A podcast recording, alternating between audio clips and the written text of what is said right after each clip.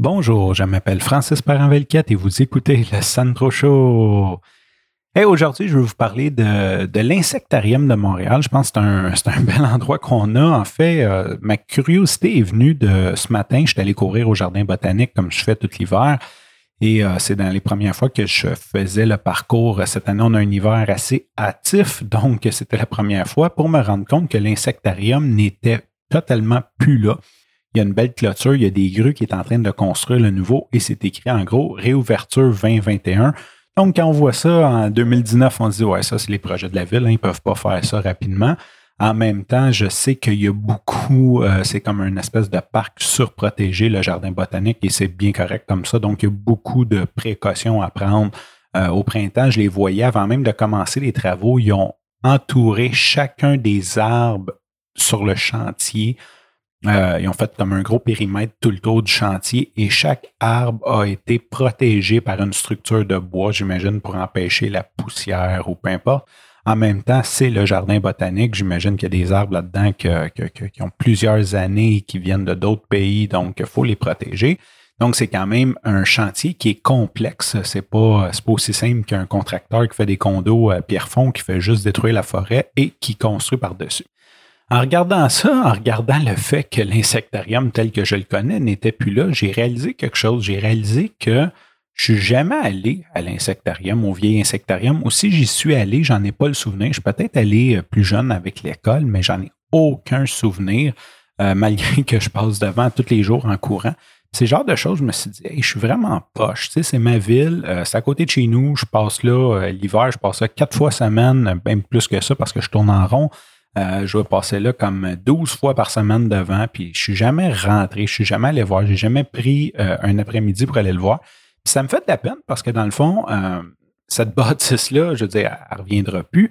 Fait qu'est-ce que j'ai décidé de faire aujourd'hui? C'est de vous parler de l'insectarium. Je suis allé faire un petit peu mes recherches. Euh, l'insectarium tel qu'on le connaissait euh, date de 28 ans. Ça a été inauguré il y a 28 ans.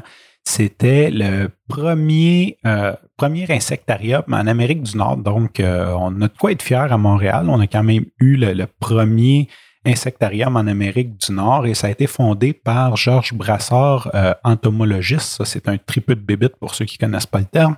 Euh, qui est mort justement, on a entendu parler au mois de juin, il est mort en juin du cancer du poumon, mais je pense qu'il y avait eu d'autres maladies entre-temps. Euh, je me souviens pas quoi, j'en avais entendu parler, je sais pas, c'est dans un de ses voyages, je ne me souviens pas si c'était malaria ou une espèce de maladie qui se pogne dans, dans les pays en voie de développement. Euh, c'est sûr que quand tu tripes sur les insectes et que tu voyages pour aller les voir et que tu vas dans la jungle, les risques de te faire piquer par une bébite qui a un virus bizarre sont plus élevés. Ceci dit, ça ne l'a pas empêché quand même. Je pense qu'il est mort à 60. Bref, je n'ai pas son âge, mais je sais qu'il était quand même assez vieux. Il a quand même bien vécu avec la maladie et il est mort de d'autres choses. Euh, ce qui est vraiment cool du nouvel insectarium, c'est devant le chantier, il y a comme une espèce de photo, un grillage qui nous montre de quoi ça va avoir de l'air.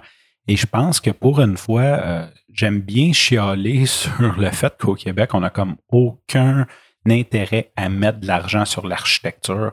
Euh, on a juste à regarder le chum qui a de l'air d'un espèce de, tu sais, qu'on investit des milliards là-dedans, puis que ça a finalement juste l'air d'un hôpital soviétique en Russie sur le bord de l'autoroute quand pour à peine 1% de plus du projet, on aurait pu faire quelque chose de beau qui est agréable à regarder, qu'on ait une fierté, mais non, on a décidé d'aller avec le plus bas soumissionnaire et de faire quelque chose de laid. Puis je pense qu'on est pas mal bon là-dedans. Tout ce qui est édifice public, là, de, juste les faire laid, on dirait que c'est comme un trademark. Fait que je suis content parce que vraiment, ça a de l'air beau euh, ce qu'ils vont faire. Ils ont fait un concours international pour trouver des architectes en gros, c'est une grosse serre, une immense serre avec trois, comme trois triangles rectangles, je dirais.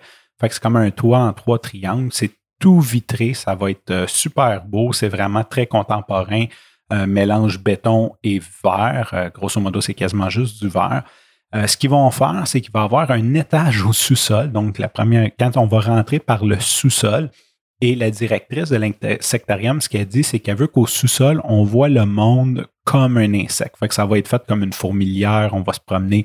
J'ai bien hâte de voir ça, donc ça semble super intéressant. Et au deuxième, il va y avoir des insectes en liberté, donc il va y avoir une salle immersive où il va y avoir des papillons et j'imagine un paquet d'insectes non nuisibles, évidemment. Je pense pas qu'ils vont mettre des puces de lit là-dedans. Et euh, c'est ça, donc j'ai vraiment hâte de voir ça. Ça va réouvrir en 2021. Je vais essayer de, au moins aller voir celle-là. Euh, la directrice de l'insectarium veut vraiment faire l'insectarium du futur. Puis je crois que c'est bien réussi. C'est vraiment là une architecture qui est contemporaine, euh, qui s'adapte à la nature en étant comme que du verre.